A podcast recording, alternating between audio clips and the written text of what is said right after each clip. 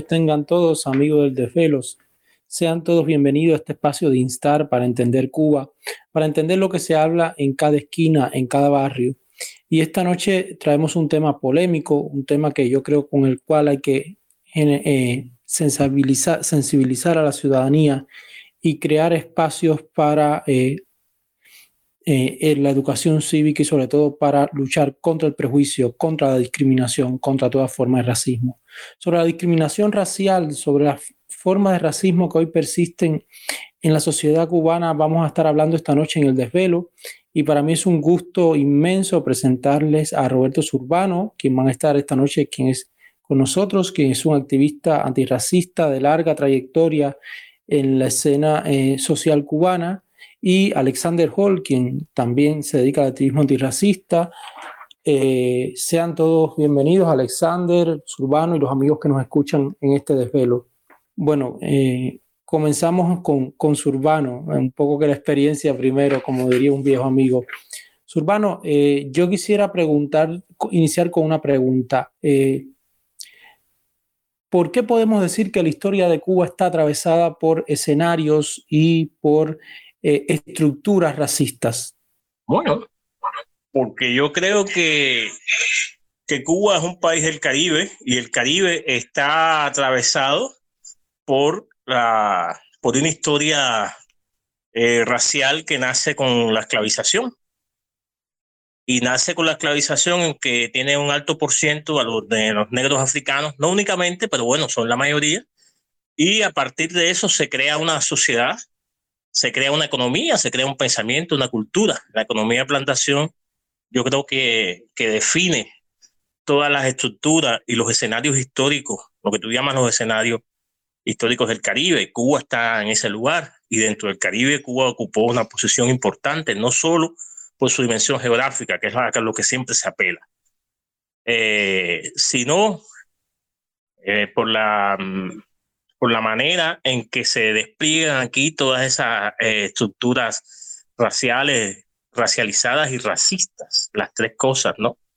Entonces, eso forma parte de nuestra realidad, de nuestra historia, y por tanto forma parte también de esas estructuras invisibles que nos siguen acompañando desde entonces, de esa eh, formación del Caribe según la, la esclavización que convirtió el Caribe en otra cosa, no en lo que era antes este lugar lleno de personas nativas, sino un lugar lleno de personas que vinieron de todas partes del mundo, ya con una estructura eh, clasista, pudiéramos decir, eh, entre dominados y dominantes, entre esclavistas y esclavizados. Pasamos entonces a la, segunda pregunta, ¿no? Eh, ¿por qué podemos decir que en Cuba hoy persisten distintas formas de racismo? ¿En qué elementos, en qué juicios, en qué eh, situaciones sociales perceptibles, eh, documentadas nos podemos guiar para, para emitir ese criterio? Puedes no estar de acuerdo con él, o sea, es una pregunta... A ver, ¿yo, yo puedo escuchar la pregunta otra vez, por favor? Sí, claro, claro.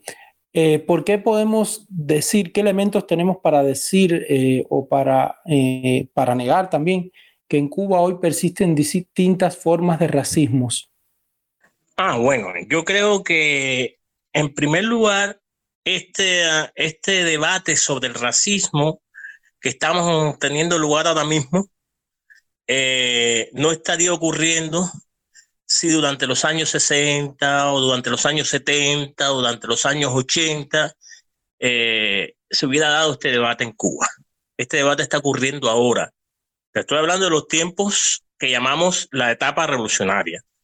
Eh, este debate existió en el año 59, en el año 60, en el 61 se acabó y hasta el 2005 no apareció este, este debate otra vez, porque en los 90 existió, pero de una manera subrepticia, marginal, clandestina, perseguida, de cierto, en cierto sentido. Entonces, lo que estamos hablando hoy es de un eh, de una manera de pensar algo que estuvo oculto bajo la mesa, una basura, una caca, algo sucio que estaba debajo de la mesa, de lo cual no se hablaba, aunque te diera el mal olor. Entonces, eh, se puede hablar de, del racismo en Cuba, teniendo en cuenta que hay que en Cuba siempre ha existido un pensamiento racista y un pensamiento antirracista. una cotidianidad racista y una cotidianidad antirracista. Una manera de ver los negros como parte de la nación y una manera de querer desterrar siempre a los negros de, del concepto de nación que tiene una clase u otra. Eh, los negros, su cultura, su, su, aporte, sus contribuciones a la, a la historia, a la sociedad, a la cultura, al pensamiento, etc. Eso ha ocurrido siempre. Es como un, movimiento de sístole y diástole.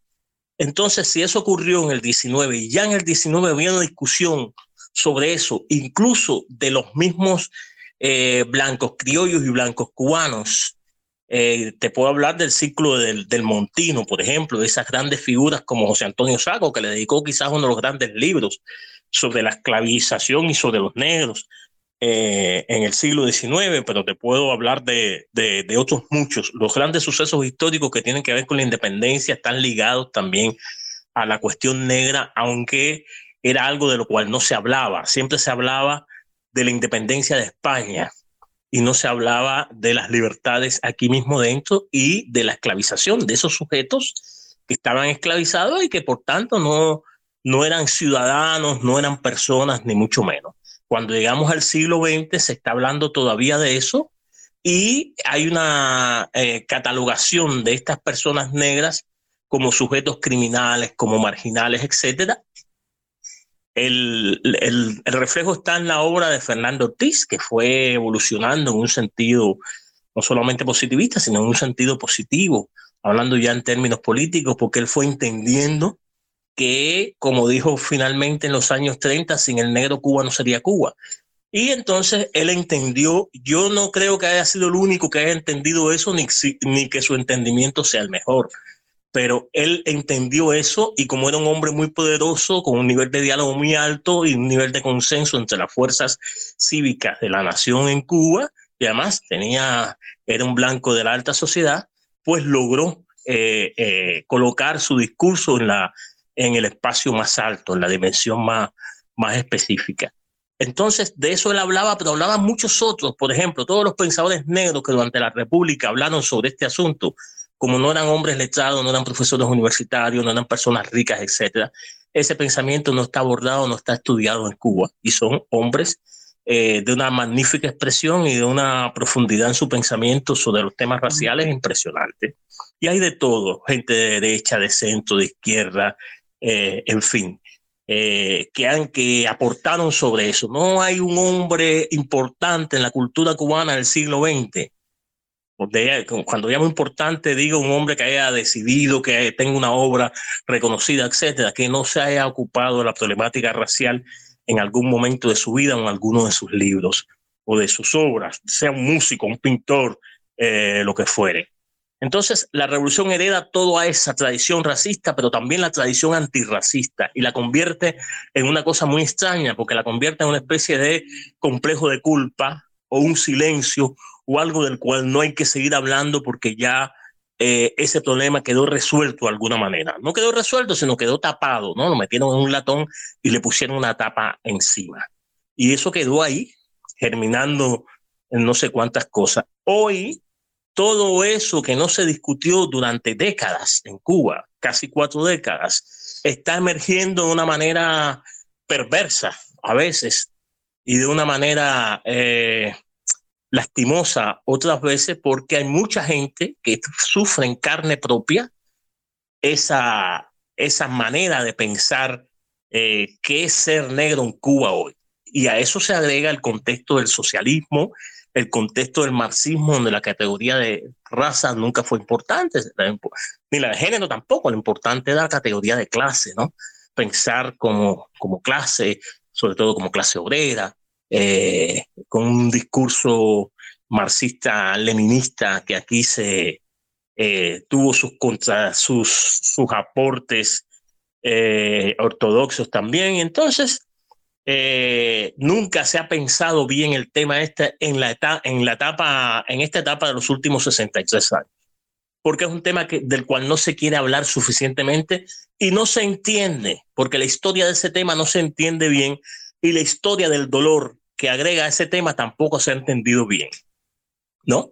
Entonces, eh, yo creo que llegó el momento en que esas cosas se clarifiquen, se hablen, etcétera, porque ya está dando un mal olor, ya está causando una serie de desperfectos sociales, está causando una serie de problemáticas eh, feas en una juventud que nunca ha oído hablar de eso, que oye hablar de eso como algo que sucede en otra parte, en Estados Unidos, en Brasil, en Haití, en Jamaica, y no sucede acá. Entonces, si no entendemos bien el conflicto racial, entenderlo conceptualmente hablando y luego en la práctica cotidiana. Digo conceptualmente hablando porque no, no es Cuba el único lugar donde ocurre. Y digo en la práctica cotidiana porque aquí sucede eh, de una manera que no sucede en otras partes del mundo, pero también sucede. Eso es también racismo, igualmente doloroso, aunque tenga sus diferencias con, el, con los otros racismos que se dan en otras partes del mundo y eh, no entender ese conflicto racial en esos términos conceptuales o cotidianos que te estoy diciendo, nos hace que no, entender, que no nos entendamos como ciudadanos muchas veces, que haya cuestiones cívicas que no podemos resolver todavía sin entender que eso es parte de la gran crisis que estamos viviendo hoy. Aunque la crisis nunca, mm, eh, nunca se dedique hablar de, de, la, de la cuestión negra, aunque haya muchos debates importantes en Cuba, el debate de la economía, el debate de los arquitectos jóvenes, el debate de la emigración, etcétera, donde esas, de esas cosas no se hable.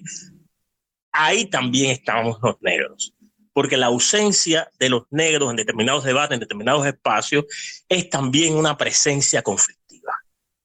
Es lo que yo pienso que eh, que está obligando a que seamos más transparentes, más proactivos en entender y en tratar de eh, explicar y debatir socialmente estas cosas eh, en términos de que se vayan resolviendo poco a poco en términos, en, términos conceptuales, en términos jurídicos, en los términos prácticos, en los términos económicos, en fin. Surbano, eh, mi otra pregunta, en su experiencia, ¿cuáles son las manifestaciones más reiteradas de racismo que se ven en la sociedad y por qué esas, esas expresiones. Yo pienso mucho, por ejemplo, eh, un día yo iba en un taxi que, que me indigné tanto que me bajé, que el chofer me dijo, yo no monto negros aquí. Yo me quedé así y yo dije, pero ¿qué dice usted? O sea, eh, fue todavía a mí hoy, o, el recuerdo me, me, genera ganas de ir a la comisaría y a la policía y denunciarlo. O sea, pero hay expresiones que yo creo que se, se repiten, que son sistémicas, y que, y que siguen estando ahí y que inclusive muchas veces eh, las vemos y, inclusive es triste, pero hay personas y ciudadanos que las normalizan. En su experiencia, ¿cuáles son las que más se reiteran?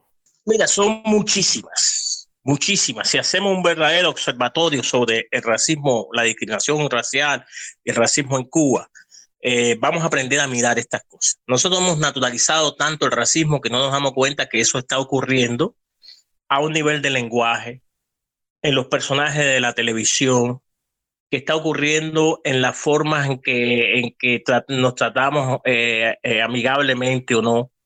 Hay algunas que son, digamos, más contrastantes y más fuertes, ¿no?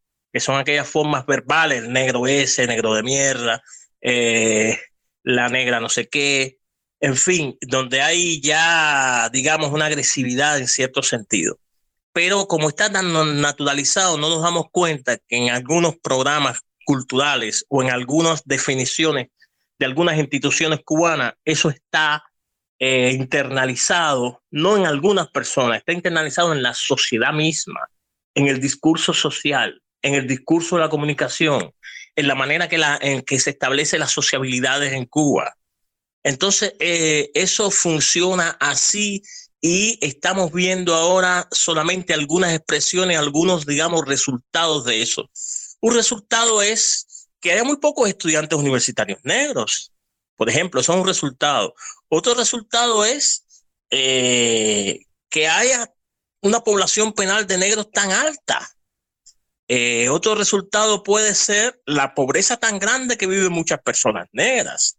Otro resultado puede ser que la mayoría de las coleras y de la gente que está haciendo las colas, no solamente las coleras, sino la gente que está haciendo las colas realmente, haya una presencia negra muy fuerte, muy, muy, eh, muy importante. Eh, mira, esos son resultados, pero lo otro está en, digamos, eh, cómo tú descubres eso en un currículum escolar, en un libro de biología o en un libro de historia. Ahí está. ¿Cómo tú descubres eso en el lenguaje del, del, del periódico de, de, del Grama o de la propia televisión cubana? Ahí está. Entonces, ¿cómo tú descubres eso, digamos, en un lugar como la Escuela Nacional de Ballet, donde eso ocurre, en la Escuela Nacional de Gimnasia, en, la, las escuelas de deporte? Eso ocurre igualmente. Entonces, eso está tan internalizado, tan incorporado a la cotidianidad que la gente eh, no puede desprenderse de eso sin un ejercicio de emancipación social o institucional. Hay prácticas institucionales que son sencillamente eh, racistas o por lo menos están racializadas de una manera negativa. Tú vas a la Casa de África, que es dirigida por una persona blanca, que, es dirigida por una persona que no es un africanista, y allí te encuentras eso y eso te parece tan natural.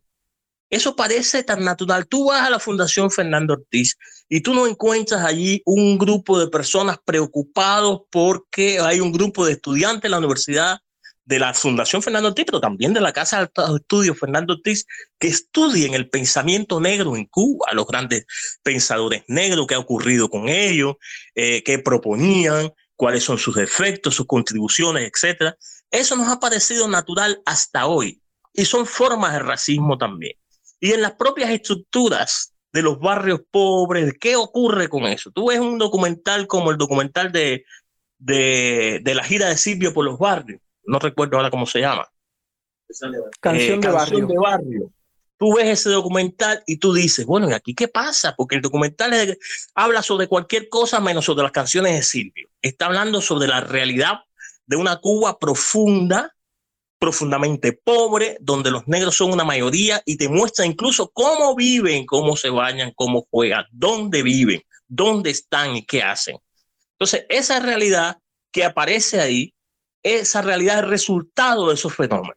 Si tú, si no, si, si, hacemos un análisis de lo que ocurrió en San Isidro, solo parcialmente, solo culturalmente, esa visión culturalista que tenemos para entender las cosas, o solo policíacamente, no entendemos que San Isidro fue un barrio empujado por la gentrificación que ocurrió en La Habana Vieja, allí mismo al lado de San Isidro se estaban haciendo los grandes hoteles, los grandes plazas, las grandes no sé qué, toda la gente que se sacó de La Habana Vieja para hacer la restauración. Y la gente se ha decidido estaba allí y allí no hubo ninguna restauración, ni hubo nada. Y entonces tú dices, ¿cómo se explican esas cosas? Eso también es estructural. Y eso es difícil que alguien lo entienda. La obra restauradora de la, de la, de la Habana Vieja. Hay casas que se restauraron y se borraron todas las huellas negras, como está borrada la mitad de la huella negra en La Habana Vieja. Te encuentras monumentos de Shakespeare, Dante, hasta Lady Di, hasta la princesa Diana que nunca estuvo en Cuba. Y son ochocientos y tantos monumentos que hay en La Habana Vieja de figuras importantes. Y hay solamente unos cuarenta y tantos que son de figuras negras. Y eso la gente no le parece un problema la gente no le parece una, una diferencia. La gente no le parece que hay un conflicto ahí. Toda la historia negra se, se trata de borrar como si fuese una cosa mala que nos ha pasado. Y es parte de la historia nuestra y la gente nuestra que hoy sigue tratando de sobrevivir y contribuir a la realidad cubana. No siempre se pueden identificar las cuestiones raciales. Pero un observatorio crítico o un observatorio, sencillamente un observatorio de la discriminación racial en Cuba, ayudaría a eso, una aproximación a los estudios ayudaría, porque muchos textos de estas personas negras están cada uno de los elementos que ocurre porque les han ocurrido a ellos, a ellos quiero decir a nosotros, ¿entiendes? Porque en términos de, de, eh, reconocimiento del problema, en tanto, eh, a mí me ha pasado, pero esa experiencia personal, esa cuestión existencial, yo he tratado de convertirla en otra cosa a través del activismo que hice en algún momento y a través de la militancia que sigo haciendo y de, la, de los estudios que sigo haciendo sobre eso, de la observación que sigo haciendo sobre eso. Hay muchos anecdotarios que yo pudiera decirte en anécdotas, que son anécdotas. Lo importante de, los de las anécdotas son que pudieran estudiarse, clasificarse, sistematizarse, sistematizarse una aproximación crítica hacia ellas y de ahí salir algo. Hay muchas formas de, de, de que, te, que sean racistas contigo. Pero la mitad de las formas, como te he explicado, ni te vas a dar cuenta que eso existe.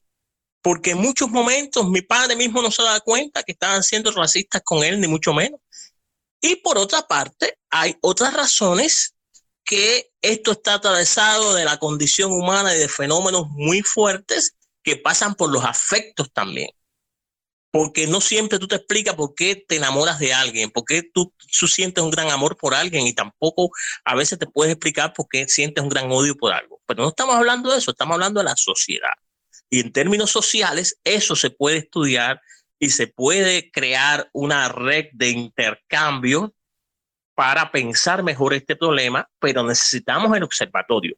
No hay una sola institución cubana de las que fueron fundadas por todos los ministerios, incluso el Ministerio de Ciencia, el Ministerio de Cultura, que tiene la mayoría de esas instituciones, donde entre, eh, el llamado objeto social de esas instituciones está la cuestión racial. Te puedo mencionar algunas.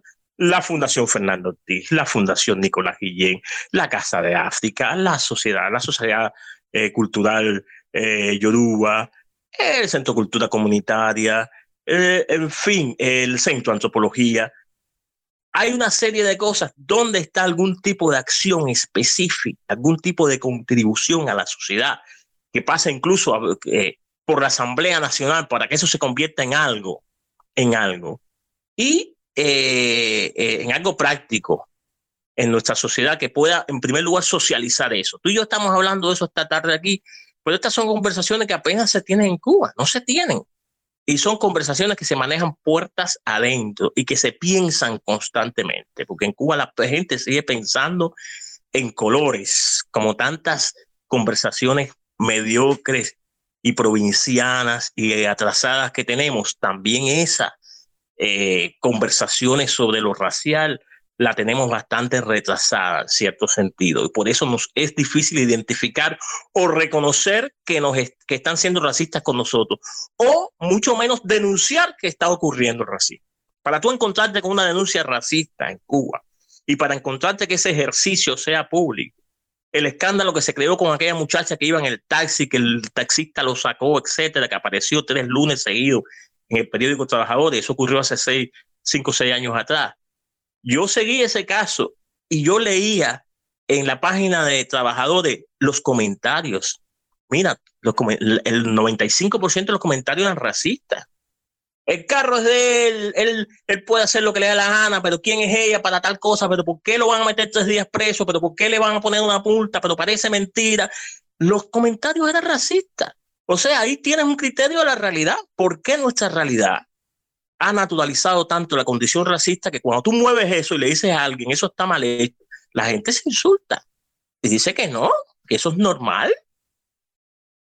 ¿Entiendes? Hay una estructura invisible que no vemos porque fue silenciada en los 60 y fue castigada incluso entre los 60 y los 70 la gente que pensaba estos temas. Y eso está todavía una cosa tan sensible que la gente tiene miedo a hablar de eso.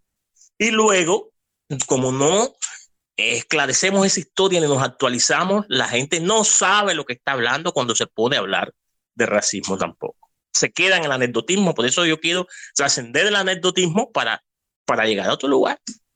Urbano, eh, yo voy a partir de, observaciones que, yo como historiador eh, he hecho, como cientista social. Muchas veces hay carreras como ejemplo diseño, eh, historia del arte, historia, eh, sociología, filosofía, que son carreras, por ejemplo, donde vemos muy pocos negros, muy pocos. Y hace unos años atrás en la Universidad de La Habana se, hizo público, porque como tú dices, estas conversaciones se tienen a puertas cerradas, como si fuera también eh, otro punto de la agenda de la seguridad del Estado. Y, nos han demostrado que hay espacios eh, culturales, laborales, que están atravesados por el racismo. ¿Cómo crees tú qué recursos podemos usar desde la educación cívica, desde las distintas formas de hacer activismo, desde las distintas formas de proyectar y hacer ciencia social para eh, deconstruir esos escenarios, de construir esas realidades de, opresión, de racismo? Creo eh, que, en primer lugar hay que revisar lo de eh, el tratamiento que se le da al racismo. Sigue siendo muy idealista sigue siendo, sigue, seguimos teniendo una visión muy policíaca para ver las cosas. No, cuidado con lo que tú dices, cuidado con lo que. Mira, en una comisión que se hizo hará 10 años en el mismísimo Comité Central del Consejo de Estado, una comisión que fue luego desmontada cuando Lazo era vicepresidente del, del Consejo de Estado. Y allí se hacían reuniones todos los meses. Hubo una reunión que se hizo sobre la educación. Se revisaron todos los libros y se dieron cuenta la gran pedagoga, ¿cómo se llama? La señora que fue presidente de la Asociación Pedagoga de Cuba durante mucho tiempo, es de origen caribeño, que es la madre del rapero este, que murió, Lidia Turner. Lidia Turner dirigió esa, esa comisión y de ahí salieron una cantidad de, de presupuestos y de acciones muy interesantes. Ahí había otra que se hizo sobre los medios masivos. En fin, se hicieron varias cosas hasta que se desmontó aquella comisión y se pasó, se dijo que se iba a hacer de la Biblioteca Nacional y aquello fue congelar el asunto. Porque cíclicamente esta, cuando coge cierto aire de estas comisiones, las congelan, las desaparecen o las desactivan. Eh, el eterno trabajo de las comisiones en Cuba. Cuando tú quieres que no se resuelva algo, haz una comisión. Ya eso es como una especie de, de, lema que se ha hecho en Cuba. Entonces han existido muchos estudios. Recuerdo que eh, el propio Esteban Morales hablaba del tema de la educación, porque parece él conocía, estaba más cerca de ese fenómeno y que lo que habría que hacer en las escuelas. Es un problema curricular también. En ninguna escuela aquí se estudia las mitologías africanas. Aquí sabemos quién es Venus, Marte, no sé quién, eh, pero no se sabe quién es Changó y Diablo. Esas cosas no se estudian a nivel de mitología. Pero además no se estudia el tema del color de la piel en la asignatura que se llama biología. ¿Entiendes? Entonces, eh, los, los héroes cubanos negros aparecen blanqueados. Maceo y Mariana Grajales, están en los libros, los puedes buscar, aparecen absolutamente blanqueados allí. No se habla mucho de cosas, hay muchos vacíos en la historia. Para no hablarte del mayor vacío que es un juego negro que se llama el Partido Independiente de Color y la masacre de 1912. De eso nuestros jóvenes no saben nada. Que van a saber de la masacre de Estados Unidos y que van a saber de Ku pero bueno, eso es otro cuento que no me quiero meter ahí. El asunto está en que hay que hacer cosas, si se quieren hacer cosas, hay que hacerlas de verdad.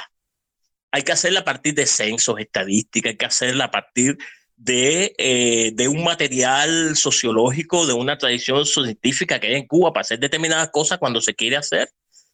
Fíjate, y yo no creo en esa famosa investigación que hizo el, el, Centro de Genética de Cuba, el 6GBT, eh, con la excelente doctora Beatriz Manchego, a quien admiro muchísimo, que dice eh, que, en los genes de, de, las personas cubanas hay no sé cuánto de negro, de chino, no sé cuántas cosas, que todos estamos mezclados. Porque si eso no se aplica bien, eso no le importa a un racista tener 28% de genes africanos. A un racista no le importa eso porque tiene la piel blanca y punto. Eso hay que explicarlo más metido en el conflicto y la controversia de lo que es lo social. Lo social siempre es una controversia.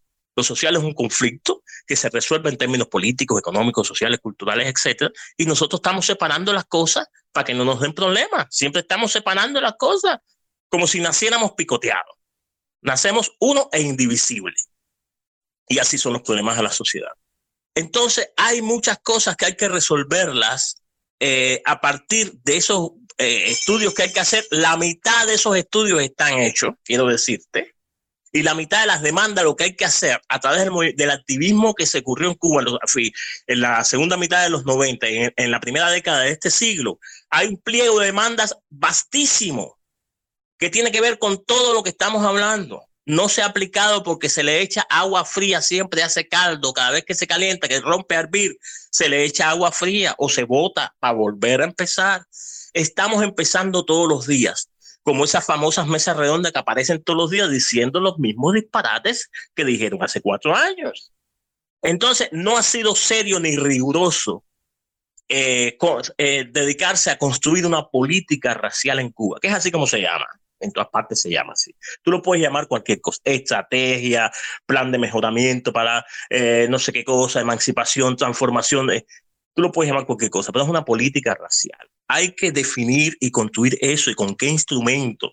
Con lo de Fernando Ortiz hablando del ajiaco, con los Nicolás Guillén hablando del color cubano, que no hay nada más científico, esencialista y desfasado que eso, con esos spots que ahí dicen del color cubano y se romantiza la realidad racial en Cuba y sale un negrito con una, con una blanquita dándose la mano y un besito, no sé de cosas, todo eso es falso. Esa es la farsa que nos venden para decir que se está hablando de la problemática racial. No es así como entendemos esos términos.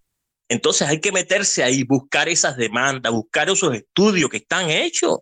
Hace 20 años que se vienen haciendo muchísimos estudios en centros de antropología, en centros de lingüística aplicada en Santiago de Cuba, en instituciones determinadas. Entiende que están hechos más otros que han venido creciendo y se han venido generando una problemática que no es solo nacional, porque siempre lo vemos en términos nacionales. Hay que pensarlo en los términos de qué hizo la revolución con ese tema racial. ¿Qué hizo la revolución con ese tema? Más allá de la foto de Fidel con Malcolm X en el Hotel Teresa allí en Nueva York. Más allá de esa foto.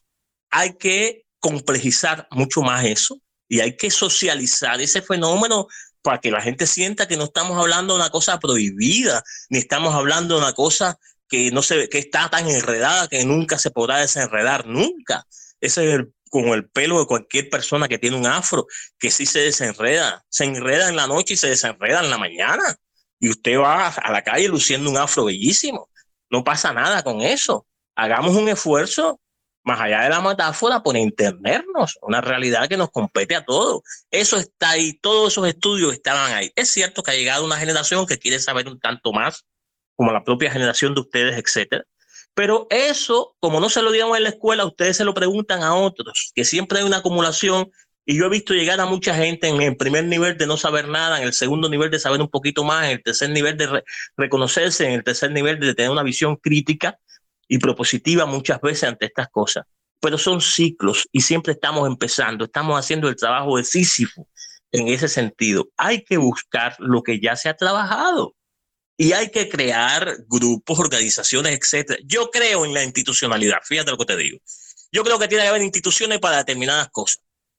Lo que pasa es que como hay tantas instituciones envejecidas en Cuba que no cumplen ninguna función social o que no quieren renovarse o que no cumplen nada, pero yo creo en una institución que sirva para eso, donde tú vayas y hagas una denuncia, donde eso se investigue, donde la gente se preocupe por resolver ese problema, ¿Entiendes? Yo, yo creo en eso y eso no se ha podido articular tampoco porque es un problema que no se entiende. En primer lugar, no lo entienden los políticos, porque lo ve que cada vez que hablan de eso, hablan con un lenguaje como si estuvieran en los años 40, discutiendo la constituyente aquella de, de ante la constitución del 40, la problemática racial, están diciendo cosas peores de las que se decían en aquellas discusiones, cosas más retrasadas y más denigrantes. Y tú dices, pero ¿cómo es posible? que caigan eso, porque tampoco conocen esa historia del debate antirracista en Cuba. Cuando Cuba tiene una larga e intensa, profunda tradición antirracista, entonces no podemos inventar el agua tibia. Busquemos lo que se ha hecho, sistematicemos, demos un cuerpo a ese pensamiento y esos escritos y esos textos y esas propuestas antirracistas que han aparecido antes, incluso después de la Rusia. En los años 60 hubo muchas, quiero decirte, incluyendo la del propio Fidel Castro, pero habían otros que también hacían sus propuestas, hasta que apareció aquel texto de, José Felipe Carneado en la revista Cuba Socialista diciendo que se acabó el racismo. Y se acabó el debate sobre eso, el que hablara de eso, ya tú sabes, era un enemigo de la revolución. Hasta en el 2003 que Fidel se para en un lugar y empieza a hablar de racismo, entonces ya el racismo está permitido. O hasta hace tres años que apareció la comisión esa eh, con la lucha que no sé de cosas, que era como darle permiso a la gente. Ahora sí podemos hablar de eso. A la gente, digo, no a mí, ni a los militantes racistas, ni a las tanta gente que se ha metido en esta tradición antirracista y sabiendo que es un problema, hemos seguido hablando y tratando de eh, sanar esta parte de, la nación. Pues muy gracias, Urbano. Gracias, gracias por estar hoy aquí con nosotros, por el tiempo que nos has dedicado. Bueno, ahora te pido que que te quedes en línea porque seguimos entonces con Alexander y después pasamos al debate. Alexander, yo te voy a hacer eh, dos preguntas. Una que yo creo que es algo que hemos compartido, un parte del camino que hemos compartido, que es eh, el acompañamiento a, a, los presos y a las familias del 11 de julio. Y si algo hemos visto, eh, yo escribí sobre el tema, es que gran parte de los manifestantes, inclusive lo que yo he podido monitorear, eh, es que los que más maltratados han sido, han sido los negros, los mestizos. ¿Cómo crees tú que, que, se, evidencia esto en un racismo de Estado, en un Estado que se pensó para los humildes y por los humildes y que está usando la justicia punitiva, que está usando eh, los juicios ejemplarizantes con esas poblaciones afros y con esas poblaciones por las que tanto tiempo dijo que eran el centro de eh, su eh, poder y de su servicio político. muchas gracias, Leo. Aquí estoy desde casa de Subbano, escuchándolo directamente y por ende también respondiendo desde, desde su teléfono. Eh, bueno, agradecerte por la invitación y, y, bueno, creo que es muy, muy oportuna tu pregunta. Evidentemente, esto se puede notar, ¿no? Es decir, desde el propio componente racializado de las protestas sociales del 11 de julio, estamos hablando de un número, eh, es decir, no se han dado cifras racializadas de los manifestantes, pero se puede ver dentro de los videos y las imágenes que existe un alto componente de población afrodescendiente entre los que salieron a las calles. Ya estamos hablando de una población empobrecida, de una población que ha padecido con, con mayor rigor los efectos de la crisis económica de la pandemia de COVID-19, pero también como resultado de una herencia histórica de, empobrecimiento debido a que, eh, bueno, los estudios antropológicos realizados posterior al año 1959 han ratificado que la revolución cubana, a pesar de que estableció políticas universales, sin embargo, eh, no tuvo en cuenta el punto de partida entre los distintos eh, sectores poblacionales y, por supuesto, en ese, en ese punto de partida las poblaciones afrodescendientes han quedado más rezagadas. Existen evidencias contundentes, estadísticas, no solamente por, los datos que brinda el anuario, sino también por los distintos censos que se han hecho, que la población cubana vive en peores casas, tiene acceso menor a las remesas, entre otros elementos que, que ratifican ¿no? su retraso con respecto a la cuestión económica. Esto es un fenómeno que no es nuevo en la historia. Gran parte de la tradición antirracista del siglo XX, sobre todo la primera mitad, como han sido los proyectos de, de Juan René Betancourt o los programas de, de reparación racial que, que, se, han, que se habían establecido durante, durante la época han tenido en cuenta eso y por supuesto se han, pienso sobre todo en la Organización Nacional para la Recuperación Económica de Juan René, que plasmaron dentro de su proyecto de emancipación y dentro de sus tareas fundamentales, también eso está presente en las ideas de Gustavo Urrutia, la necesidad de crear alternativas desde el Estado, pero también vías autonómicas de autoemancipación para generar condiciones reales de igualdad en el acceso a la riqueza, a los bienes y a los servicios. Entonces, no tener en cuenta eso, pensar de que somos una masa homogénea o que eh, sencillamente como manifestaron muchos teóricos del marxismo ortodoxo del siglo XX y todavía lo manifiestan algunos, a pesar de que estamos entrando en la tercera década del, siglo XXI ya avanzada ya, eh, siguen eh, considerando, ¿no? como vimos en la reciente entrevista a Alma Mater, de que la una supuesta transición al socialismo eliminaría, o Cuba estaba dando pasos hacia la eliminación de las clases sociales y eso per se iba a eliminar las diferencias eh, raciales entre los distintos sectores de, de, la población, lo cual es un, es un argumento disparatado y que está presente también en, dentro de los argumentos que se están dando en la primera mitad del siglo XX, porque el racismo no es solamente un fenómeno eh, económico, ¿no? debido a que se manifiesta a través de relaciones de poder, sino también es un fenómeno cultural que se reproduce en la mentalidad de las personas y en, los comportamientos y, los prejuicios que cotidianamente se, se expresan en la sociedad. Entonces, no tener en cuenta eh, esos factores ha provocado que desde espacios de poder no se comprenda en su integridad el fenómeno y que se sigan reproduciendo tales patrones.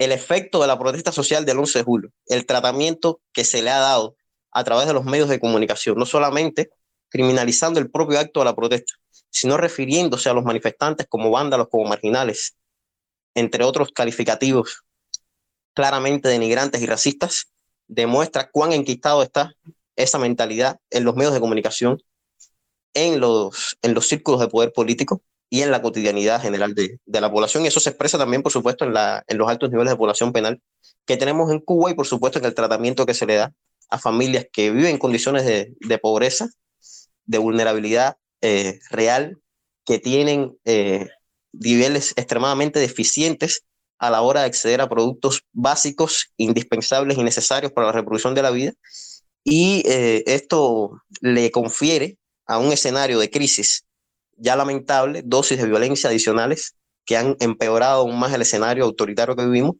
y complica aún más la discusión sobre el tema racial y obstaculiza las vías reales para su, para su resolución, teniendo en cuenta además que la política de Estado ha estado marcada no solamente por el paternalismo asistencialista con el cual se ha tratado a estos sectores de esa supuesta benevolencia que la revolución ha generado a, las personas negras después de, de ese año metafórico de liberación que es 1959, sino que también ha estado marcado por las exclusiones y por lo que considera Alberto Abreu determinados chantajes instrumentales que se dieron en el manejo del tema y de figuras que le pudieron resultar conflictivas al poder político en Cuba después del 59. Ese, ese fenómeno se está dando en distintos campos de la cultura, pero también se está produciendo en el campo intelectual y político.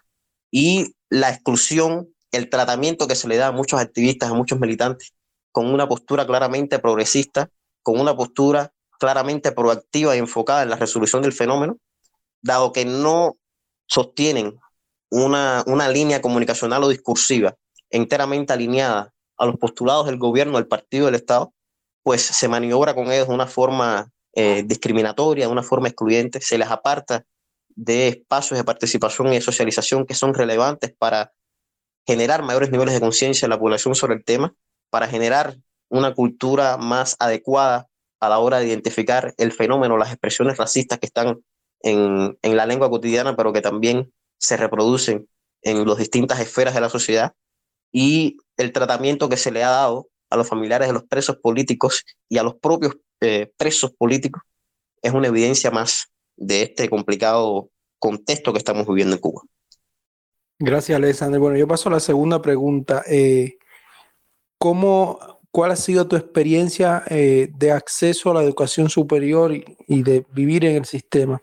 Es un sistema eh, que le dificulta a la ciudadanía de, barrios empobrecidos, segregada racialmente, que le cuesta acceder a la educación superior? ¿O ese es un mito que se ha construido para, eh, para, para criticar al sistema cubano? Bueno, voy a partir de un elemento que me parece importante resaltar un especialista en la temática recientemente declaró que el blanqueamiento en las universidades cubanas es un mito. Y él basa ese argumento de la siguiente manera. A partir de los datos que se utilizaron en el último censo, que arrojó un por ciento determinado de personas blancas, negras y mestizas en Cuba, el, el especialista identifica que las personas negras en las universidades cubanas en comparadas con el porcentaje de población que arrojó el último censo, están sobre representadas, lo cual, a su juicio, valida ese supuesto mito sobre el blanqueamiento de la universidad. Lo que no tuvo en cuenta el especialista es que los antropólogos y muchos otros eh, catedráticos en otras materias han identificado como un problema fundamental del censo la valoración del color de piel de las personas por autopercepción. Es decir, que si yo soy una persona visiblemente mestiza, pero me autopercibo como blanco, en el censo se me coloca como blanco. Y eso, por supuesto, que dificulta y además genera una variable falsa a la hora de hacer análisis y establecer eh, políticas resolutivas sobre, sobre el fenómeno en las más diversas esferas. Entonces, eh, partiendo de ese elemento, obviamente su, su argumentación es falsa. Y eh, otros estudios relacionados con, con el, el, análisis de la variable género y color de piel, como han desarrollado especialistas como Rosa Campalegre o como Yulesia Mediajunco, Araceli Rodríguez Malagón, etcétera, demuestran evidentemente que sí existe, el, propio Tato Quiñones también escrito sobre eso, existe un blanqueamiento sistemático y paulatino de las universidades cubanas. Y hay un elemento que es importante eh, destacar, porque muchas veces se utiliza de determinadas esferas como punto a la hora de rebatir supuestamente la ausencia de racismo dentro de las instituciones cubanas, y es el acceso universal a la educación en las más diversas esferas. Eso es cierto, pero lo que no se tiene en cuenta, cuáles son las condiciones económicas, sociales y culturales que le puedan permitir a un grupo determinado de personas o una familia X sus desventajas para sostener una carrera universitaria hasta edades avanzadas. Eso es un elemento que no se puede obviar en el análisis y que obviamente incide en este blanqueamiento paulatino de las universidades, así como el cese de políticas de seguridad social, el desmantelamiento de facilidades para el estudio de, de personas en, en condiciones de, de pobreza, la ausencia de planes concedidos precisamente para que estas cosas no sucedan como se crearon en otras etapas y que han sido profundamente estudiadas, escritas y, y publicadas, ¿no? Entonces, que no se socialicen, que no se divulguen, son estudios que, como decía Surbano, están publicados hace mucho tiempo, sin embargo, se manejan en circuitos extremadamente académicos, conservadores, que no son de relevancia pública, que no tienen una discusión abierta dentro de los medios de comunicación y que inclusive, a pesar de la extensión de publicaciones al respecto, son relativamente pocos los especialistas en la temática que tienen eh, la posibilidad de divulgar de forma amplia y masiva los resultados de sus investigaciones para el acceso de eh, el mayor número de personas posible, porque el racismo es un elemento que incide en la sociedad toda y por tanto debe ser del conocimiento de todos porque no es una cosa de negro, es una cuestión que implica a toda la sociedad y en su resolución deben estar involucrados todos los actores cívicos y sociales comprometidos no solamente con la emancipación, sino con las ideas de igualdad y de justicia social. Gracias, Alexander. Bueno, Vamos a pasar al debate. No sé si alguno de nuestros escuchas desea eh, hacer alguna pregunta. Eh, recuerden levantar la mano y se les pasa la palabra. Si alguien desea pedir la palabra, Yasmani. Eh, Leo. Sí, te escuchamos. Bueno, escuché a Urbano y a Alexander, sobre todo, y hay una cosa que también había. tú hablas del, del acceso a las universidades, ¿verdad?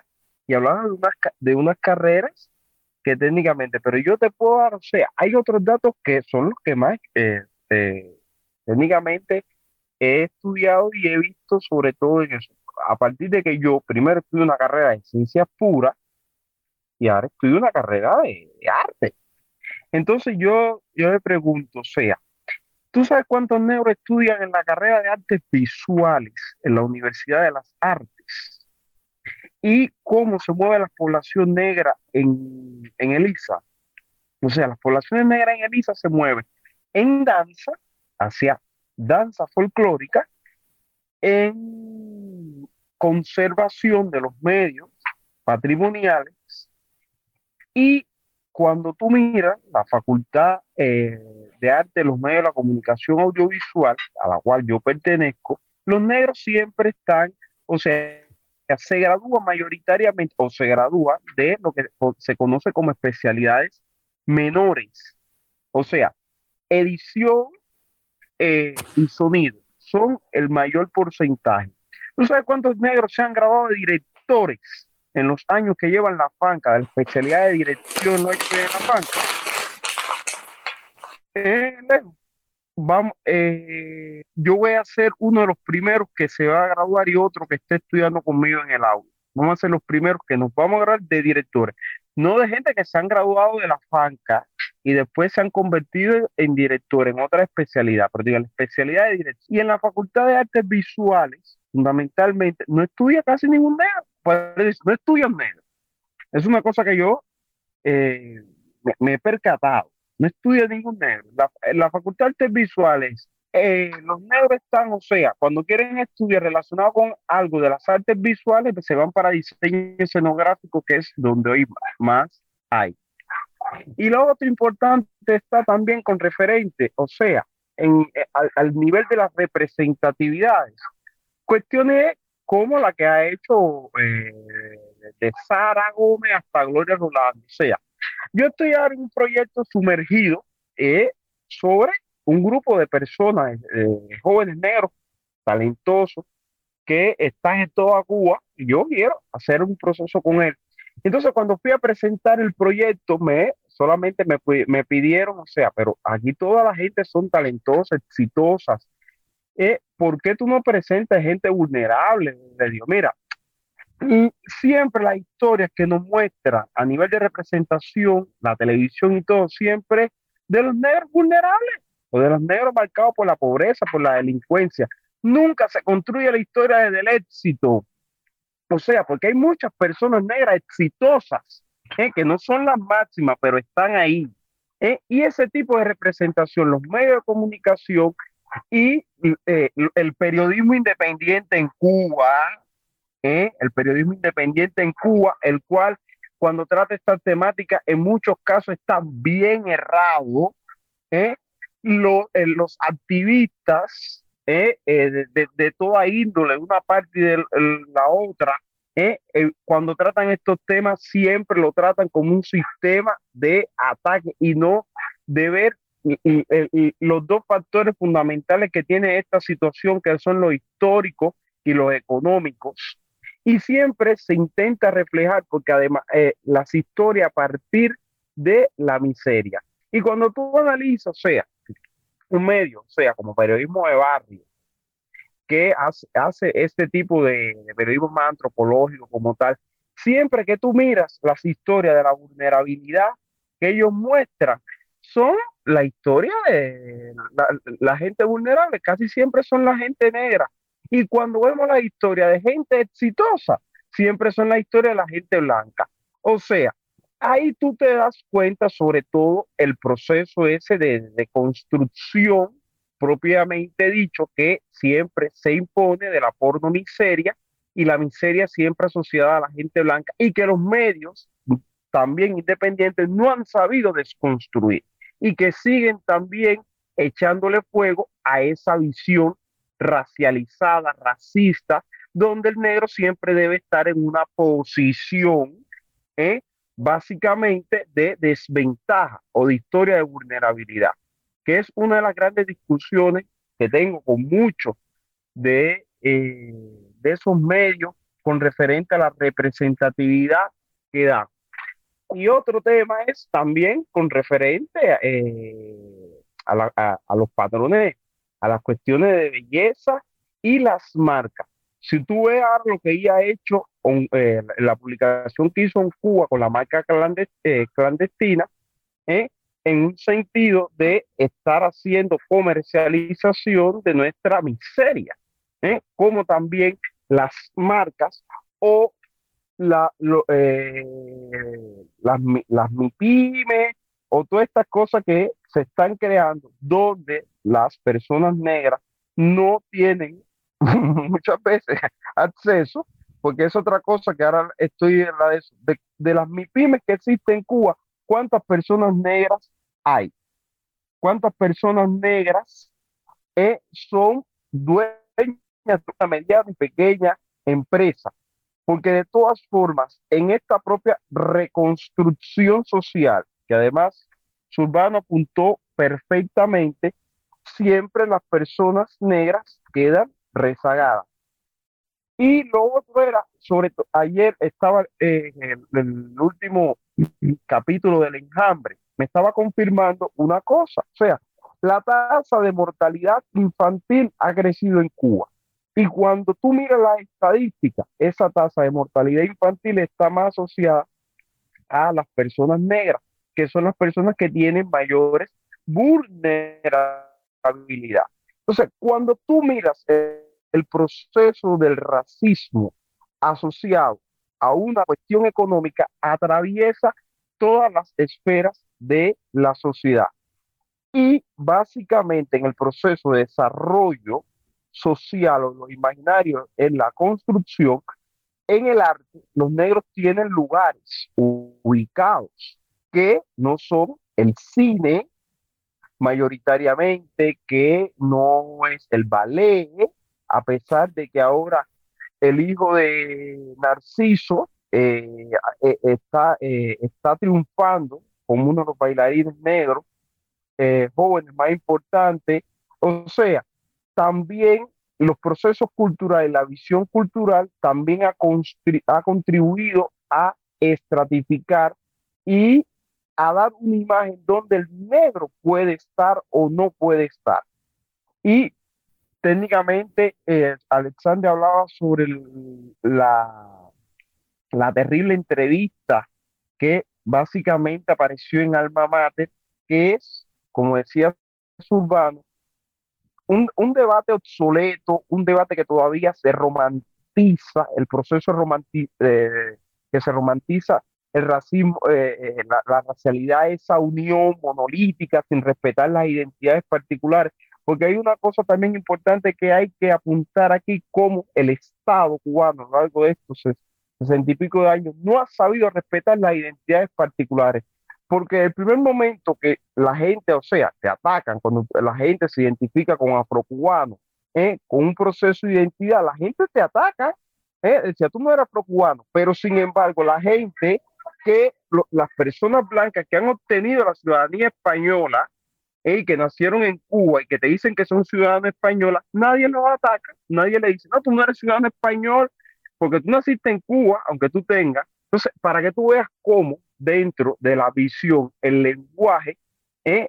estos procesos de la identidad particular se atacan en detrimento, o sea, en afianzación de una identidad general la cual es una mentira, es una construcción que solamente ha posibilitado atacar las identidades particulares de las personas en este país, ¿eh? en esa construcción de los cubanos, que todos somos iguales y todo. Y técnicamente eso solamente ha contribuido a, a, eh, eh, ha contribuido a crear más diferencias y más brechas en todos los puntos de vista. Bueno, eso es lo que te lo que quería apuntar. Gracias, Yasmani. Yo, yo cuando tú hablabas, eh, me, venía una idea a la cabeza que, que, muchas veces para mí es el culmen del racismo. Cuando hay una persona mestiza, negra, que le va bien en los negocios o que es un académico exitoso, eh, es un negro tan fino que pasa como blanco. Es un esquema de racismo que se repite y sobre todo se repite mucho en los círculos académicos, en los círculos de emprendedores. O sea, los pocos ciudadanos que se pueden empoderar, que pueden llegar en Cuba a esos espacios, tienen esos ataques desde el primer momento. O sea, eh, eh, para mí es, es, de lo más insultante. Y, y, otra cosa que a mí me parece también es cuando las cuotas de poderes se reparten eh, dedocráticamente, como está pasando en el Parlamento cubano. O sea, uno ve tanto, o sea, cuando se utiliza eso como consigna política, más allá de eh, como expresión de empoderamiento ciudadano. Y es algo que a mí me genera eh, muchísimo ruido. Mira, sí, y te escucho. Ahí con referencia a eso. Mira, es que tú dices, y es una discusión que yo tengo, o sea, la ineficiencia gubernamental es normal. Es lo mismo, o sea, eh, el presidente de la República que el presidente de la Asamblea del Pueblo Popular. Pero cuando la gente se refiere al presidente de la Asamblea Popular, lo dice, ese negro eh, que está ahí. O sea, la ineficiencia, o sea, la visión de la ineficiencia es la misma de Murillo, es la misma de Gil, pero nadie racializa en el comentario. ¿eh? La, la ineficiencia de Gil ¿eh? ni la de Murillo, pero sí, cuando sale Lazo, sí racializan, o sea, es ineficiente, para además ese negro, ese mono que está ahí por, por pura función de representatividad. ¿Eh? Eso que tú hablabas del Parlamento, y es algo que tú ves como lo, lo, lo mismo sucede desde el poder hacia la gente, como cuando eh, le, le, decían a Yotuel que era un jinetero o si no hubiera triunfado la revolución, él sería un negrito lamebota. Y siempre hay una cosa que yo aprendí muy, muy bien de, de Georgina Herrera, que yo siempre le discuto la de eso. Los negros no tenemos que agradecer absolutamente nada. Los derechos no se agradecen. ¿Usted me da los derechos o no? La revolución restituyó los derechos y los derechos no se agradecen. Y cuando usted no me da los derechos, como pasa muchas veces con esta cuestión del racismo, existen estos lugares y existe el activismo que, ha desarrollado mucha gente hasta la actualidad para que esos derechos sean restituidos.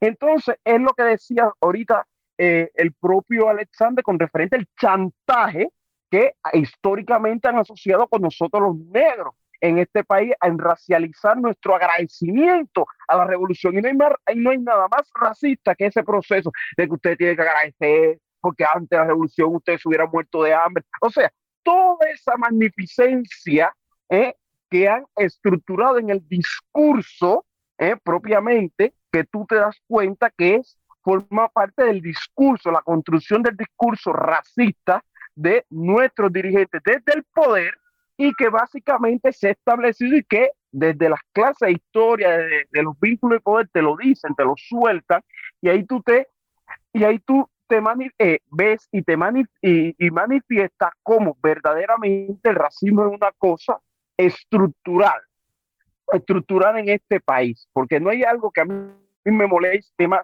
que digan que nosotros tenemos que agradecer. ¿Eh? y que el negro siempre tiene que agradecer, porque si no hubiera nacido la revolución, hubieran sido unos negros, ta, ta, ta, ta, gracias a todo, a todo eso. Y son cosas, sobre todo, que han utilizado contra, desde el poder contra muchos artistas negros. O sea, contra Yotuel, con Daime eh, eh, Arocena, que ella inteligentemente le dio una respuesta a todo ese cumple eh, toda, esa oleada racista que surgió del poder en Cuba hacia ellos. Y es algo que se ha establecido dentro del lenguaje de contraatacar. Mira, Yasmani, cuando te oía, yo pensaba en. yo, cuando estaba trabajando en, la Academia de Ciencias de Cuba, se me hicieron varios análisis disciplinarios por mi conducta eh, errada. Vamos a llamar así. Y a mí no se me olvida que en uno de los análisis me dije, alguien me dijo, pero tú no te has visto un muchacho tan fino como tú, que no sé qué cosa. ¿Qué te hace siempre defendiendo la escoria? Y la escoria se refería a Luis Manuel, a los muchachos de San Isidro, a, las familias de la Guinera. Fíjate que yo, yo todavía, a mí es, es, de las imágenes que a mí más me quedan y que más me cuestan Y lo más triste es que una persona que ha tenido un cargo altísimo durante toda su vida, que tiene un cargo en una institución científica y, ahí ves la presión. Lo mismo, lo mismo, o sea, como Cuba Debate eh, le, dijo jinetero a Yotuel, o sea, eh, es horrible cómo los dispositivos de poder legitiman el racismo y lo legitiman de, de varias maneras, de modo constante y después dicen no, o sea, después como dice Urbano, como decía Urbano, crean las comisiones eternas que no funcionan, que son espacios burocráticos y que son más de lo mismo. O sea, eh, para mí eso sigue siendo eh, terrible, terrible y, y, es algo que no se le encuentra ni pies ni cabeza. No sé si alguien más desea pedir la palabra. Alexander, Urbano, no sé si desean aportar algo. No, ya Leo, agradecerte por la invitación y bueno, a todos los que han estado presentes, alguien está pidiendo la palabra por ahí. Brenda está pidiendo la palabra. Buenas noches, Brenda, bienvenida de. Muchas gracias. Eh, sí, quería eh, empaparme más con esta gente que, que, conocen bien el tema y que están más informados, ¿no? Porque hay un suceso que me, me llama la atención. Últimamente, en personas que son evidentemente afrodescendientes, eh, te dicen, no, eh, porque yo soy, yo soy, yo no soy negro, yo, yo soy blanco por dentro. Y yo digo, chicos, tú no te sientes orgulloso de tu cultura, de tu... Ellos mismos se están tratando como porque han tenido, no sé, diferentes oportunidades y han logrado, y ellos mismos se quieren, no, no, pero yo soy un negro diferente, no, no, pero yo no soy esa clase de negro. Y yo veo que eso está llegando y está calando en la, en la sociedad cubana, ¿no? Como que ellos se quieren sacar, porque no todo el mundo tiene una alta eh, ilustración en el tema, pero ellos mismos no se sienten cómodos con su identidad. Y entonces yo, que no conozco mucho, ¿no? Pero yo me pongo a hablar con ellos, chicos, ¿por qué tú hablas de esa manera tan despectiva? No, porque tú sabes, eh, desgraciadamente, no, desgraciadamente a lo mejor tienen menos oportunidades pero no es de, de, tu boca que salga eso, se ve tan feo, porque yo no me siento incómoda en un medio que hayan varios tipos de personas. ¿Por qué te sientes incómodo tú en, asumirte? Y entonces veo que eso se está dando muy frecuentemente hoy en la sociedad cubana y, de verdad que me, me causa preocupación porque lejos de, tampoco es para que sean sectarios, de que no quieran blancos, ¿no? Pero no sé, no entiendo esa posición que, que está tomando hoy la sociedad eh, con, esa, con ese tema. Y yo, me he sentido incómoda varias veces y varias veces le he llamado la atención, porque ya del racismo normalizado, que hay que estar constantemente eh, llamando la atención, pero de esta, de esta parte, que se sientan mal ellos con su... Ahora a mí me encanta esto afro y que la gente lo estén asumiendo, pero aún nos queda muchísimo por aprender. Creo que nos queda muchísimo por aprender como sociedad, porque en este momento ya deberíamos tener otro nivel y ver lo diferente, eh, esta, este, esta realidad que, es Cuba, ¿no? Que está llena de, mezclas de cosas para que ellos se sientan en esa posición discriminatoria con su misma gente. No sé, no sé si me logré explicar. Y nada, buenas noches y siempre es un placer estar con ustedes. Alexander Surbano, eh, no, Leo, apuntar un pequeño detalle solamente, ya Masi Carran lo decía por ahí, eso es eh, no es nuevo, forma parte de, las estrategias históricas que, la civilización eh, moderna blanca occidental ha impuesto dentro del paradigma de, belleza estético, de admiración, pero también como una forma de colonización del pensamiento, que es, a lo que le llamamos la blanquitud o el blanqueamiento como, como sistema de pensamiento, que permite incluso en las personas negras o afrodescendientes la reproducción de esos patrones racistas la negación de su identidad racial y eh, el color de piel eh, aparentemente no es eh, una marca significativa para quienes rehuyen de su cultura, para quienes rehuyen de su identidad. Y obviamente eso permite y genera este tipo de, de comportamientos que, que, es necesario desmontar, porque el color de piel no es más que una marca, no es más que una marca que no debe ser una marca de diferenciación, por eso es importante identificar cada una de las expresiones racistas. Por eso es importante comprender que a pesar de que somos un pueblo mestizo, a pesar de que somos eh, una población compuesta por la presencia de diversas culturas y de distintos componentes, la supremacía blanca, dentro, como forma de pensamiento, pero también como paradigma de admiración estética, como referente de representación universal, como referente en los principales espacios de poder, los principales espacios económicos, y por ende también como digno de admiración en, en, todas las esferas, es resultado de esa hegemonía, es resultado de ese supremacismo que eh, requiere de su desmontaje integral en función de la igualdad entre todos los sectores que, que convivimos en la nación. Y esto es una lucha que no solamente a nivel nacional, es una lucha que también implica eh, la reproducción de eh, la ruptura, perdón, de, esos patrones que son reproducidos dentro de nuestro continente latinoamericano en otras esferas en otras partes del mundo, porque la hegemonía blanca occidental es internacional y es forma parte del referente civilizatorio que, nos, se nos quiere imponer con la occidentalización y con la globalización eh, capitalista neoliberal. El blanco sigue siendo ese referente eh, principal dentro de, todas las esferas de la vida, de la economía, de. Y por ende, eh, también eso provoca tales, tales resultados en, personas que no se sienten identificadas. Desde, lo explica Fanon también, incluso en su libro Piel Negra, Máscaras Blancas, como desde pequeños los referentes animados de los, de los niños, los chicos eh, negros, no se sienten representados en, en, la infancia, ¿no? Y recuerdo ahora el más reciente debate a partir de, la, de una sirenita negra, en fin. No quisiera retomar eh, ese, ese punto porque forma parte de discusiones mucho más profundas, pero está relacionado precisamente con la ausencia de representación en todas las esferas, con la falta de dignificación construida desde círculos específicos que constantemente aluden a la blanquitud y al blanqueamiento como paradigma de belleza, de admiración y de referente universal. Gracias, Alexander. Masi, eh, te veo por ahí muy activa. No sé si te animas a compartir alguna idea de lo que has puesto en el chat. Eh, bueno, no sé si alguien más desea eh, pedir la palabra. Mm, bueno, leo un poco los comentarios de Masi. Eh, dice Masi que la hegemonía del pensamiento blanco no es exclusivo de los blancos, es algo que nos, algo a tener en cuenta. Eh, no sé si alguien más desea pedir la palabra. Marta, te escuchamos. Buenas noches, bienvenida al desvelo, Marta. Hola, buenas noches, Leo. Bien hallada. Nada, yo simplemente quería eh, preguntar algo que no he escuchado antes con respecto a la música y específicamente al rap.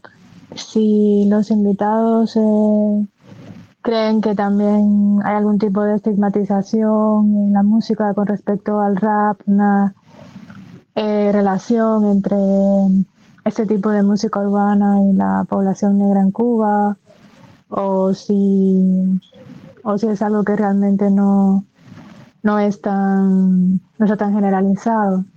Esa era la pregunta. Alexander, eso es tu especialidad. No es ni, no es ni que eh, le puedes un poco comentar a Marta porque es algo que sé que conoces en profundidad. Bueno, te la voy a responder yo. Eh, perfecto, es urbano, perfecto. Mira, lo que pasa con el rap, el mundo del hip hop nace de la pobreza de los barrios pobres. Y en el mundo del hip hop hay, eh, siempre existieron varios agentes de la comunidad y gente eh, que promovía, que se ocupaba de ellos, digamos lo que hoy llamamos activistas. Ellos se llamaban agentes comunitarios, qué sé yo. Y entonces lo importante era que siempre estaba ligado mucho el universo hip hop con el mundo negro, con el mundo afrocaribeño. Eh, yo siempre digo, recuerdo que Gijón no es un producto americano, que es un producto afrodiaspórico y sobre todo afrocaribeño. Pero bueno, eh, es importante decir que cuando esto en los barrios comenzó a expresarse, tenía un discurso antirracista muy fuerte. Un discurso antirracista que tenía que ver incluso con la violencia. Ahí están las canciones de Tupac, tenía que ver con la droga, tenía que ver con con el, la confrontación de bandas entre ellos mismos, eh, el control de determinados barrios, pero también de sujetos que aparecieron en los clubes negros, como el DJ, como, como el, el poeta que decía sus cosas allí, que eso era muy importante y que se creó un ambiente alrededor de eso, de la comunidad negra, incluso llegó a tener su propia moda, su propia manera de hablar, ese slang de los años 80, ese ruido que se convirtió en una música importante y llegó al, al, más alto nivel, a la industria cultural norteamericana. Cuando llega el hip hop a Cuba, finales de los 80 o principios de los 90, está marcado también por la cuestión racial. Esos primeros grupos están hablando mucho de racismo. El grupo Amenaza, que gana el primer festival de rap de La Habana en, en, no se hizo en Alamar, no se hizo en Alamar, eso se hizo de este lado del, del túnel, que se llamaba Amenaza, y entonces después se llamó Richas eh, eran temas raciales, tenían que ver con la racialidad. La mayoría de ellos hablaban de estas cosas. Y hasta que eso se hizo un movimiento de hip hop, de rap, donde se empezó a hablar mucho de rap y empezó, también empezaron los críticos de ese movimiento de rap a decir que ellos lo que hacían era copiar a los americanos. Copiar a los americanos en la música, copiar a los americanos en el pensamiento. En, lo mismo que hay que decir de los peloteros, de los jazzistas, de los rockeros, eh, de, de las pizzas. Eh, lo mismo estaban diciendo del hip hop. También pasó esa fiebre por ahí. Y entonces eh, yo creo que se hizo un movimiento importante donde se dijeron determinadas cosas en voz alta, los grandes conciertos que tenían una mayoría negra, ahí en la Casa Cultura Centro Habana, en Carlos III y Castillejo, en Marianao, en 124 y 51, por allá en Alamar, en el Bahía, sobre todo, en la esquina de 19 y 10, en el Vedado, que funcionaba todos los sábados, fíjate que tú ves los, los títulos de los, de los grupos de rap cubano y tienen que ver con eso. Por ejemplo, me acuerdo uno que se llamaba El Plan Gueto y Barbarito, EPG and B, que era uno de los, de los, de los fantásticos grupos. Eh, Familias Cuba Represent, eh, Anónimo Consejo, gente que incluso se convertían a la religión musulmana eh, y hacían sus bautizos y todo, había una conexión con todo ese universo, pero empiezan a hablar de las problemáticas de aquí mismo y empiezan a instrumentar, empiezan a meterle la percusión cubana y afrocubana, Batá, los Batá de Alfredito Punta Lanza, el hijo de Sara Gómez, que fue el gran músico que produjo la mayoría de los discos de muchos de ellos, incluyendo a las crudas cubensis, que son las primeras mujeres lesbianas en el rap cubano que dicen cosas muy fuertes, un feminismo que resultaba muy agresivo para, para aquel momento. Eh, y hacen cosas muy importantes con el batalla, con la rumba y con las demás cosas. Una expresión de eso es el disco negro de Obsesión, que tiene toda eh, esto. El, primer disco que salió eh, por la EGREN de RAI se llama Igual que tú, de primera base. Eh, igual que tú, era una canción que decía, yo quiero ser igual que tú, igual que tú, Malcolm, y era Malcolm X. ¿Entiendes? Entonces, había una serie de cosas, por ejemplo, Anónimo Consejo hablaba del Partido Independiente de Color. Hablaba de Maceo, Juan Gualberto Gómez. Tomás Fernández Robaina en la Biblioteca Nacional 2001, 2002, 2002 dio un curso de verano de la historia social del negro en Cuba. Él lo daba todos los veranos, no iba casi nadie, iban 8 o 10 personas, la mayoría extranjeros. Pero ese año habían 28 raperos allí. Y habían otras personas, por ejemplo, estaba Silvina Testa, que es una antropóloga italiana, que, francesa, que estaba trabajando aquí en Cuba, allá en el centro del país. Eh, estaba Roberto Diago, el pintor, en ese grupo también. Estaba un personaje crítico del propio curso, aunque pasó el curso, que es el ahora viceministro eh, Jacomino. Eh, entonces, ese, eso fue muy importante porque les dio una conciencia racial a esos muchachos sobre la historia de la raza en Cuba. La gente aprendió qué cosa era el Partido Independiente de Color, buscaron fotos de la época de los abuelos, aprendieron qué cosa era la revista Minerva, qué cosa era Club Atenas, qué pasó con los peloteros negros en Cuba y en Estados Unidos, qué pasaba con una serie de instituciones, de publicaciones y figuras muy importantes que había en Cuba, de fiestas que se hacían, de sociedades negras, qué pasaba con todo ese universo. Y alcanzaron una conciencia racial que en los primeros meses ellos querían desayunarse eh, pan con un cerebro de un blanco, hasta que aprendieron que esa no era la solución, que la solución es entender la problemática también desde los afectos sin resentimiento y entender la cubanidad, entender la cosa que eh, la, la condición ciudadana está también por encima del color de la piel, porque no estamos luchando para ser iguales a alguien o distintos superiores, sino para ser eh, ciudadanos todos. Y entonces, eh, cuando la fiebre pasó, empezaron a salir las grandes canciones y los grandes temas. Después acabaron con ese movimiento, porque le buscaron otro movimiento más eh, frívolo, como el movimiento que cuando salió el, el, reggaetón y le ponían el reggaetón por la radio, los conciertos y todos los demás. Y entonces, después que eliminaron el, el rap, el hip hop y el reggaetón ya empezó a resultar mal, también lo eliminaron a los dos porque son dos caras de una misma moneda. Y por supuesto, eso estuvo muy racializado porque eso hablaba mucha gente. Y al Festival de Rap de Alamar venían miles de personas en el mes de agosto de todo el mundo, de Australia, de España, de Colombia, de México, por supuesto, de Estados Unidos, donde vinieron grandes grupos de hip hop que después serían premio Grammy y todo este tipo de cosas. Entonces había una racialización ahí dentro y hubo un movimiento importante juvenil y diciendo cosas que logró eh, mm, convocar, nuclear un grupo de gente que hablaba sobre los temas raciales en Cuba, pero de manera solitaria, intelectuales como Tomás Fernández Robaina o como Gloria Rolando. Eh, o como Gisela Arandia, eh, gente que estábamos solos estudiando y abordando esas cosas de momento, eh, y mantamos con ese movimiento y nos metíamos en sus eventos teóricos y allí salían eh, buenas cosas y mejores canciones, por supuesto.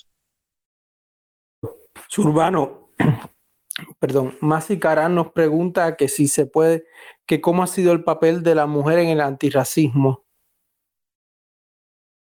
Chicos, yo creo que, que, las mujeres son las que mejor organizadas están en el tema del, del, del antirracismo y que ellas empezaron a organizarse eh, con un tiempo de antelación mayor, no, no en Cuba precisamente, pero hubo una, una reunión en el año 92 de mujeres en República Dominicana que se hizo una red de mujeres que ha funcionado, funcionaba muy bien, ahora tiene su sede en Nicaragua, en Nicaragua una líder antirracista que hay allí, que es una afronica muy importante, y entonces empezaron a hacer cosas ya desde entonces en Cuba siempre eh, han existido mujeres en, en esos grupos. Eh, Araceli Rodríguez Malagón, que está estudiando eh, el papel de figuras importantes de la República y del feminismo negro, que se puede hablar ya que existía en los años 20 y 30 en Cuba, la revista Minerva, que era la revista del Club Atenas, eh, una revista de mujeres, en fin, otras publicaciones pero ya en, el, en la revolución, ese grupo donde estaba, donde estaba Sara Gómez, por ejemplo, era un grupo donde estaba Mario Almaceda, Eugenio Hernández Espinosa y Rafael Martínez Furé, también acaban de morir los tres, el grupo El Puente, el grupo del Seminario eh, Nacional de Dramaturgia, ahí estaba Inés María Martiatu, Lalita, que puede considerarse, digamos, la más reconocida eh, pensadora afrofeminista cubana, Lalita, Inés María Martiatu, y las mujeres siempre han estado haciendo cosas muy importantes. Ese grupo de Lalita y Daisy Rubiera, la autora de Reyita, y Sandra Álvarez, eh, fundó Afrocubana, que era un sitio, luego una luego un, un, sitio y luego hizo dos antologías sobre el pensamiento femenino en Cuba y sobre la problemática femenina en Cuba en el deporte, en la cultura, en la historia. Ha recogido cosas de muchas personas. Van por el segundo tomo, sé que están preparando el tercero de Afrocubana. Eso salió en el, en el, en el, el primer tomo en el, en el 2012. Y yo creo que es una cosa muy importante porque ahí se resume ese, ese pensamiento tan desconocido entre nosotros de las mujeres. Y luego ellas han seguido haciendo cosas. En este momento donde que no hay un activismo, digamos, más crítico, más, con, más político, más confrontacional, sino un activismo que se expresa de otra manera, digamos, a través de la afroestética, a través de espacios académicos, porque el tema racial ah, es una moda dentro de la academia de hoy. Y entonces también ya en Cuba también han aparecido esos nichos académicos por algunas profesoras, algunas personas, en varias facultades, en la Universidad de La Habana, pero también en el Centro de Investigaciones Psicológicas y Sociológicas de la Universidad de La Habana, en otros espacios se han dado esto y ya empieza a aparecer una reflexión que todavía es muy tímida, pero empiezan a aparecer esas reflexiones importantes, sumada a personas que ya estuvieron trabajando esos temas en eh, los años 90, como la propia Gisela Arandia o como eh, la doctora Zavala, eh, o como Iliana Hodge, eh, o como la Sara Menéndez.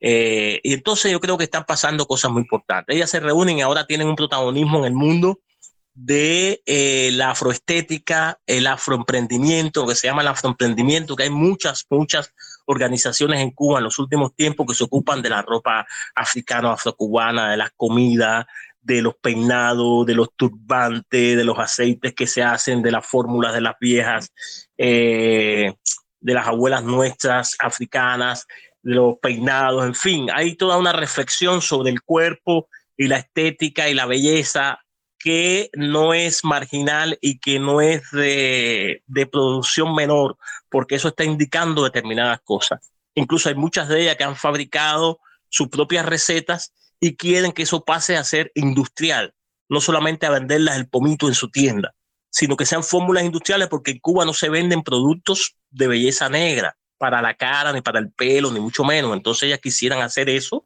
y eso es un nicho de mercado también muy interesante. Y están los afroemprendimientos que son muy determinantes. En la mayoría son mujeres, aunque no hay muchos afroemprendimientos negros, porque la base el, del capital de estos afroemprendimientos no son las remesas, sino son otras formas de hacer. Pero creo que es importante, ahí la presencia de mujeres es muy fuerte, también las mujeres lesbianas, las mujeres negras, es un condicionamiento muy específico. Llegaron a un espacio muy académico, muy letrado, muy blanco, que era el evento de mujeres que hace la Casa de las Américas a principios de años. Que, eh, que ese evento tiene casi 20 años, pero no ha sido hasta las últimas cuatro o cinco ediciones de ese evento que ha entrado a hablarse de racialidad con Georgina Herrera, con Gloria Rolando, eh, eh, con Daisy Rubiera, etc. Yo creo que eso es importante porque comienza a aparecer una reflexión que está siendo, yo creo que bastante orgánica, eh, diversa, un tanto, bueno, no tan orgánica, un tanto desarticulada, pero está, hay un crecimiento y eso expresa también una diversidad y unos caminos que se abren, unas puertas que se abren y las mujeres ahí están siendo muy decisivas la tesis sobre los negros en la educación superior que ha hecho Yulexis Almeida, la decana o vicedecana de la Facultad de, Historia y Sociología y Filosofía de la Universidad de La Habana.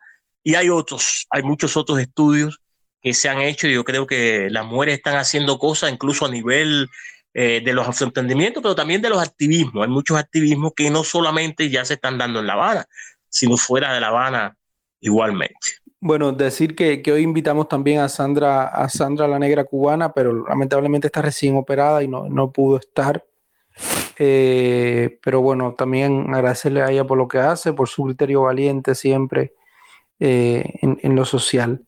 Bueno, familia, ya por hoy vamos cerrando. Es urbano. Alexander han tenido 20 participantes todo el tiempo.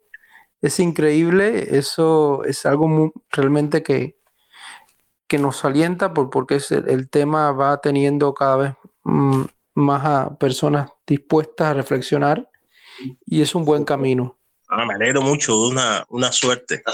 Eh, bueno, eh, la semana próxima vamos, eh, como ya estamos ahí al punto del Mundial, vamos a estar hablando de deporte y política en Cuba a propósito del Mundial. Desde ya adelanto que vamos a tener dos cracks de uno del fútbol, del mundo del fútbol y alguien que sigue de cerca el mundo del béisbol. Así que, que la invitación es esa para hablar de deporte la semana próxima. Y bueno, reiterarle el agradecimiento a, a Surbano y a Alexander por estar hoy aquí con nosotros. Ustedes saben que esto eh, es el DEFEL, una propuesta de INTAR para entender Cuba, para entender lo que se habla en los barrios y para a todo darle matices, matices porque Cuba necesita muchos matices y Cuba necesita una ciudadanía cada vez más activa, más participativa. Nos vemos la semana próxima.